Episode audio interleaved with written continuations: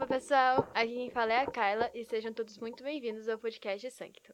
Eu sou a Tainara e hoje nós vamos conversar sobre um tema muito interessante, que é a ficção científica na literatura e na vida. Bom, vamos começar buscando a verdadeira história da ficção científica. Você saberia nos dizer qual foi o primeiro livro de ficção científica já escrito na história humana? Bom, a grande maioria dos pesquisadores diriam que foi a incrível obra da escritora Mary Shelley, Frankenstein. Entretanto, e se fôssemos mais a fundo? Segundo o escritor britânico Adam Roberts, em seu livro A Verdadeira História da Ficção Científica do Preconceito à Conquista das Massas, a ficção científica é fruto da Reforma Protestante, período em que as populações davam os primeiros passos a caminho do pensamento científico, relativizando os mandamentos bíblicos do catolicismo.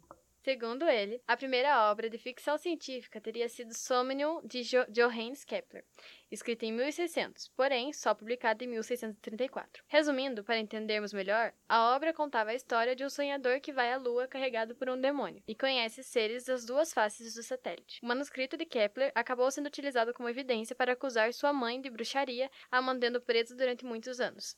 Apesar de envolver basicamente uma viagem espacial, como o personagem principal chega à Lua por meio de um demônio e fatores mágicos, para muitos, essa história é considerada na realidade proto-ficção científica, que basicamente representa história com fundo científico, porém que antecede o período de consolidação da ciência. Outro exemplo de uma obra desse gênero literário foi escrita entre 165 e 180 d.C., por Luciano de Samosata. Intitulada A História Verdadeira, contava a narrativa de mais uma viagem à Lua, onde povos da Lua e povos do Sol lutavam entre si.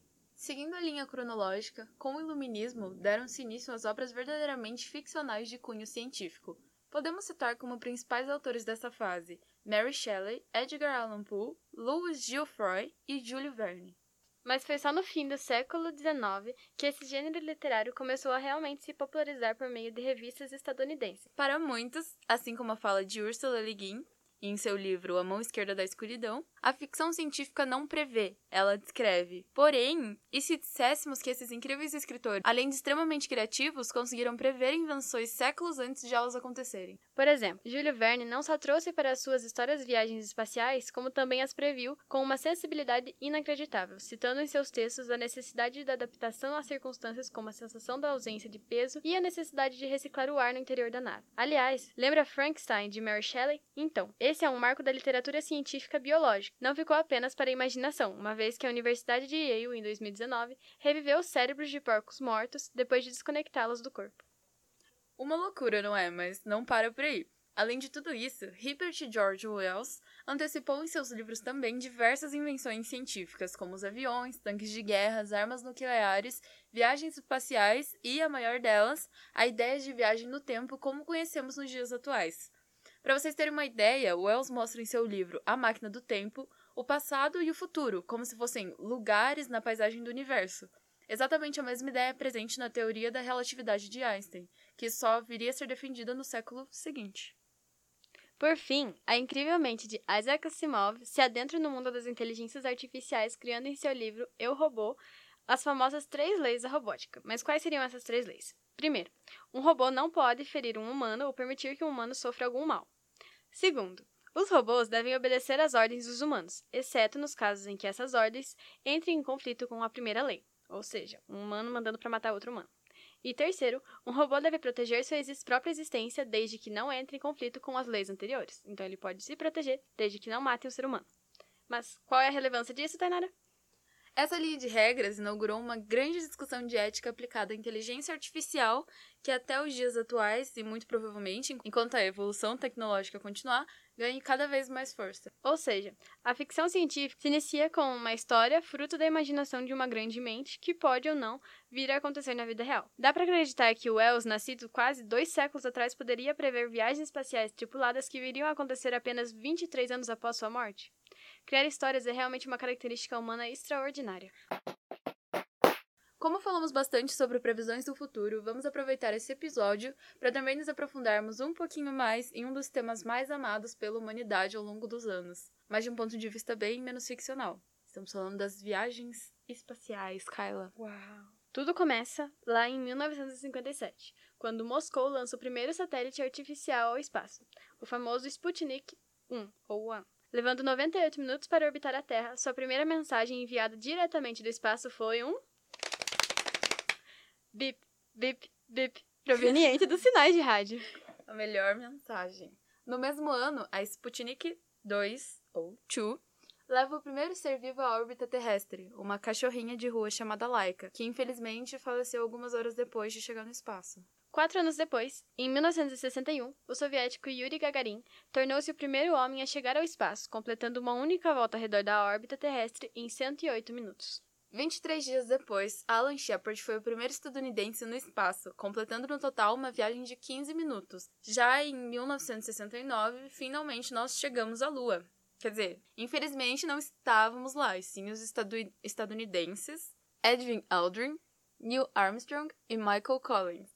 Além disso, entre os anos de 1969 a 1972, 12 astronautas, todos estadunidenses, pisaram na Lua como parte do programa Apollo da NASA. Em 19 de abril de 1971, a União Soviética lança a primeira estação espacial orbital, a Salyut 1, ou 1. A construção da ainda operante Estação Espacial Internacional, ISS, começou em 1998. É a maior estrutura feita pelo ser humano no espaço e orbita a Terra 16 vezes ao dia. Claro que não paramos apenas no lindo satélite que inspirou e inspira romances, tragédias, livros e histórias até os dias atuais. Fomos e continuamos indo além. Em 20 de julho de 1976, a espaçonave americana Viking 1, ou One, se tornou a primeira a pousar em Marte com êxito e proporcionou imagens do planeta vermelho. O robô Opportunity explorou Marte entre 2004 e 2018, junto ao rover da NASA Curiosity Rover, ainda ativo no local. Apesar do sucesso da missão, aproximadamente 40 missões foram enviadas a Marte e mais da metade falharam. Em 12 de abril de 1981, o ônibus espacial americano Columbia, a primeira espaçonave reutilizável, faz sua primeira viagem. Infelizmente, dois ônibus espaciais americanos foram destruídos em pleno voo, com a perda de 14 astronautas, Challenger em 1986 e Columbia em 2003. Após esses trágicos acidentes, a exploração espacial acabou perdendo sua força, ao mesmo tempo que perdia seus patrocinadores, levando a uma desaceleração gradual dos estudos. Apesar disso, em 25 de abril de 1990, Hubble, primeiro telescópio espacial a ser colocado em órbita a 547 quilômetros da Terra, revolucionou e revoluciona a astronomia, permitindo aos cientistas observar planetas e estrelas mais distantes e até galáxias. Em 28 de abril de 2001, o ítalo-americano multimilionário Dennis Tito, 60 anos, se tornou o primeiro turista espacial do mundo, pagando à Rússia 20 milhões de dólares para ficar na ISS por oito dias. Ele e outros sete turistas espaciais foram levados em voos russos até lá. Eu não teria para pagar 20 milhões de dólares. Você teria, Kyla? Se eu tivesse mais que 20 milhões de dólares, eu pagava. Você pagava pra ir? Não pra ir nessa viagem. Tipo assim, nessa viagem em si, eu não pagaria, mas eu pagaria que nem o Bezos. Porque ele não pagou 20 milhões e ele pagou pra ir pro, pro espaço e voltar. Ele pagou, uhum. se não me uhum. engano, acho que 5 milhões. Só que eu acho que eu não pagaria pra ir pro espaço. Eu esperaria uma viagem pra ir pra Lua. Ah, não. Pra é. Lua, aí eu pagava 20 milhões, fia. Pra Lua você pagava 20 milhões. Pra Lua eu pagava 20 milhões. Se eu tivesse. Pra ISS, 20 milhões de dólares, 8 dias. Não. Pra Lua, eu acho que vai ser. Você pagar 20 milhões pra Lua? Eu pagaria pelo, pelo rolê. Imagina se o planeta Terra lá de. Pra falar, cara, eu tô na Lua. Tu vai ver, você pode não viajar pro mundo inteiro, mas tu vai ver o mundo inteiro de fora. É. É muito, muito incrível. Eu pagaria. Eu pagaria, se eu tivesse. Você pagaria? Nós pagaríamos.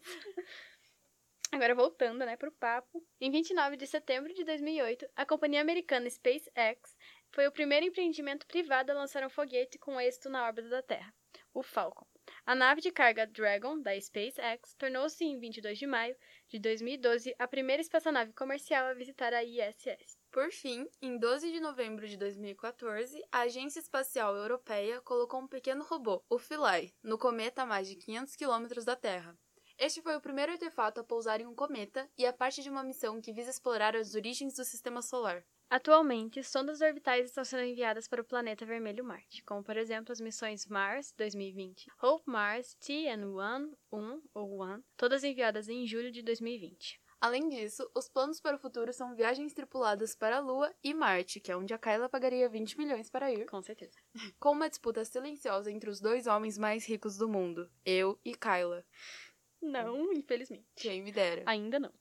Jeff Bezos, o dono da grandona, Amazon, e da empresa de aeronaves espaciais Blue Origin e Elon Musk, dono da SpaceX, a NASA tem conseguido tecnologia, ciência e patrocínio suficiente para já prever como e quando acontecerão esses próximos passos das explorações espaciais. Para a viagem ao nosso satélite natural, a SpaceX já saiu na frente, fechando um acordo de 2,9 bilhões de dólares para construir o novo foguete reutilizável que levará a galera para a Lua futuramente.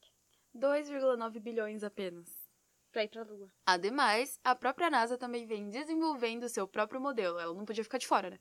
porém esse não é reutilizável até o momento. A missão nomeada como Artemis, que utilizará o da SpaceX, estava prevista inicialmente para realizar o feito de chegar à Lua em 2024.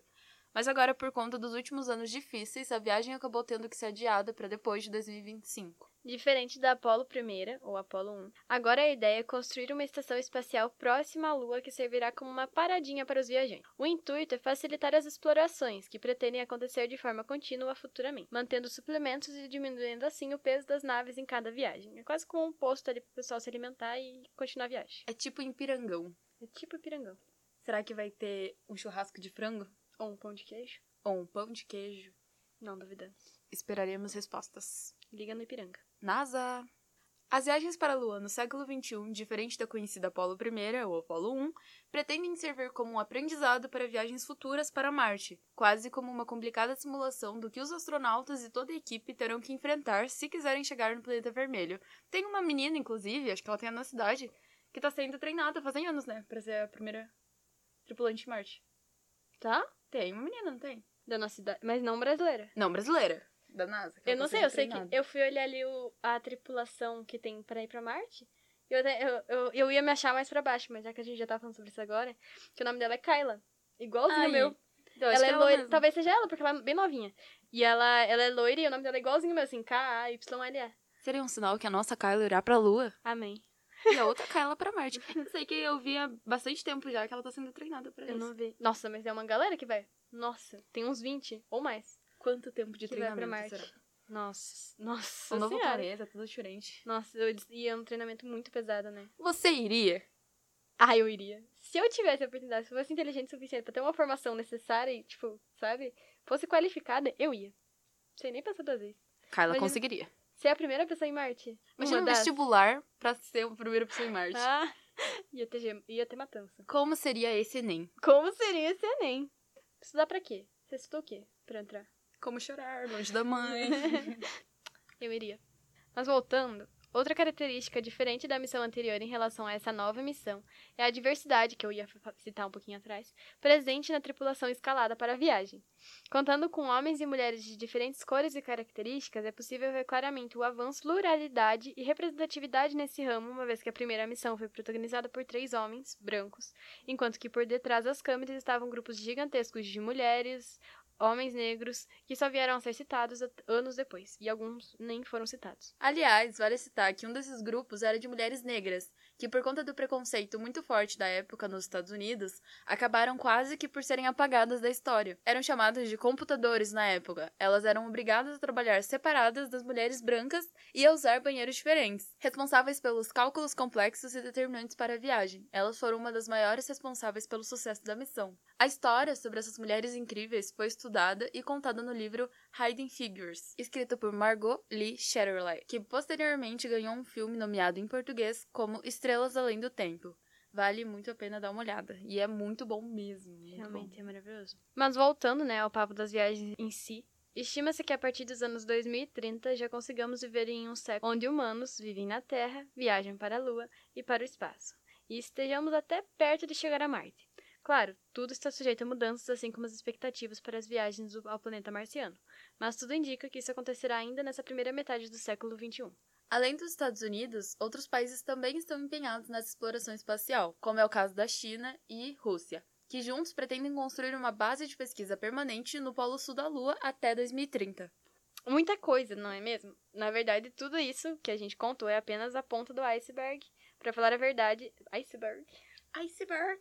Do iceberg. Para falar a verdade, a história das viagens espaciais e como elas são feitas vai muito, mas muito além, e não conseguiríamos contar todos os detalhes em apenas um episódio. A gente resumiu bastante, mas Eita. Resumimos bastante tudo, mas vale muito a pena vocês darem uma aprofundada mais no tema se estiverem interessados e com tempo.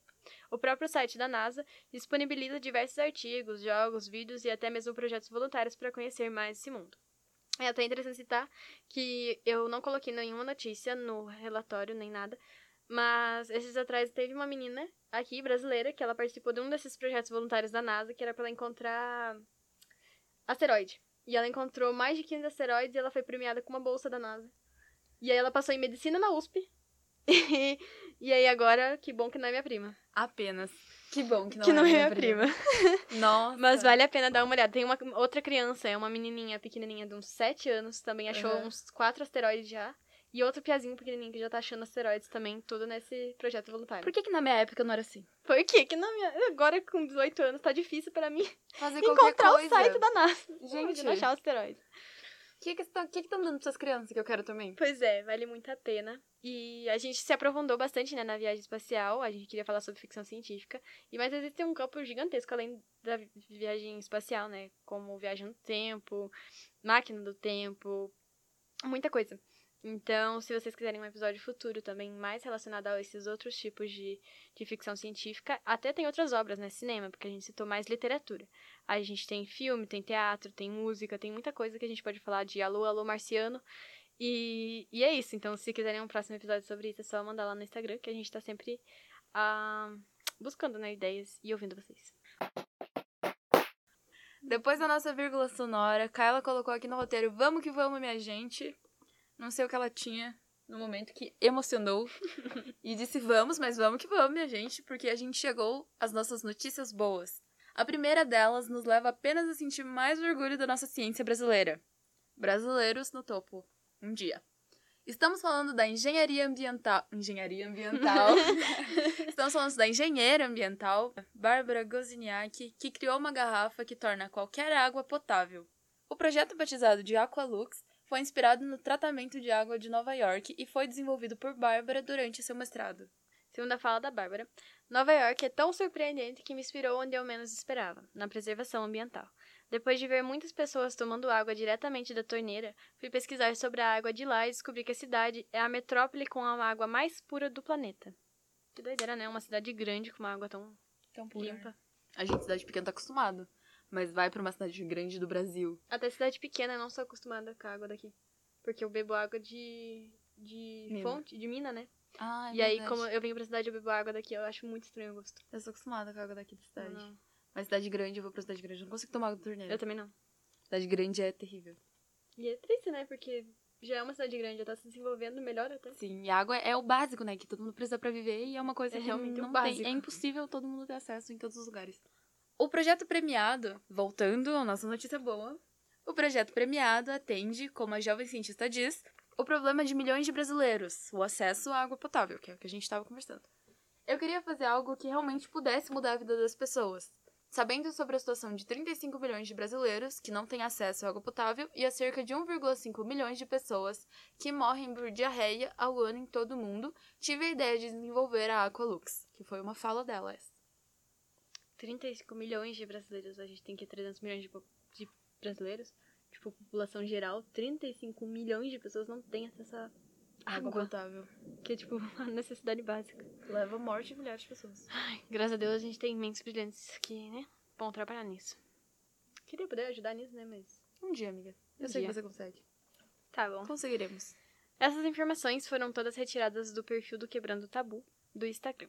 Uma equipe de cientistas do Centro Médico Presbiteriano de Nova York, nos Estados Unidos, comunicou em nota que, pela primeira vez, uma mulher foi curada do HIV através de um tratamento inovador feito a partir de cé- células-troncos. A mulher recebeu sangue do cordão umbilical de um bebê com resistência genética ao vírus da imuno- imunodeficiência humana, a VIH, e também recebeu células estaminais com capacidade de autorrenovação de um doador adulto.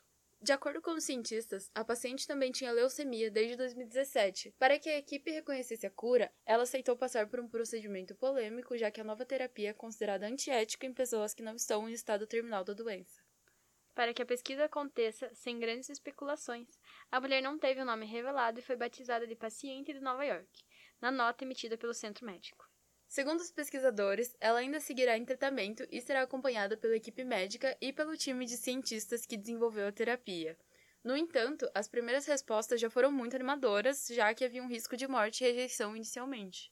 Era uma coisa quase impossível. É realmente uma ótima notícia, que é o famoso milagre. Uhum. Milagre científico esse, né? Porque Sim, sim. teve muita coisa. Essa informação ela foi retirada do site Só Notícia Boa.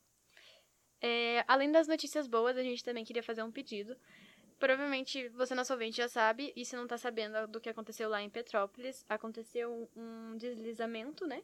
Chuvas fortes. Chuvas fortes que ocorreram, um deslizamento, acabou matando muita gente, muita gente perdeu casa, família, animais de estimação. Em pouco tempo, foi muito rápido, então. É, aconteceu muita coisa, acho que já tá em quase 200 mortos. E a gente queria pedir aí uma ajudinha, né? É, por essas pessoas. Vocês podem encontrar para quem doar no site realmente escrever assim para quem doar.com. Já vai direto na onde vocês podem ajudar e os sites, etc. Você pode fazer a doação por Pix, pelo site, pelo PayPal. É PayPal?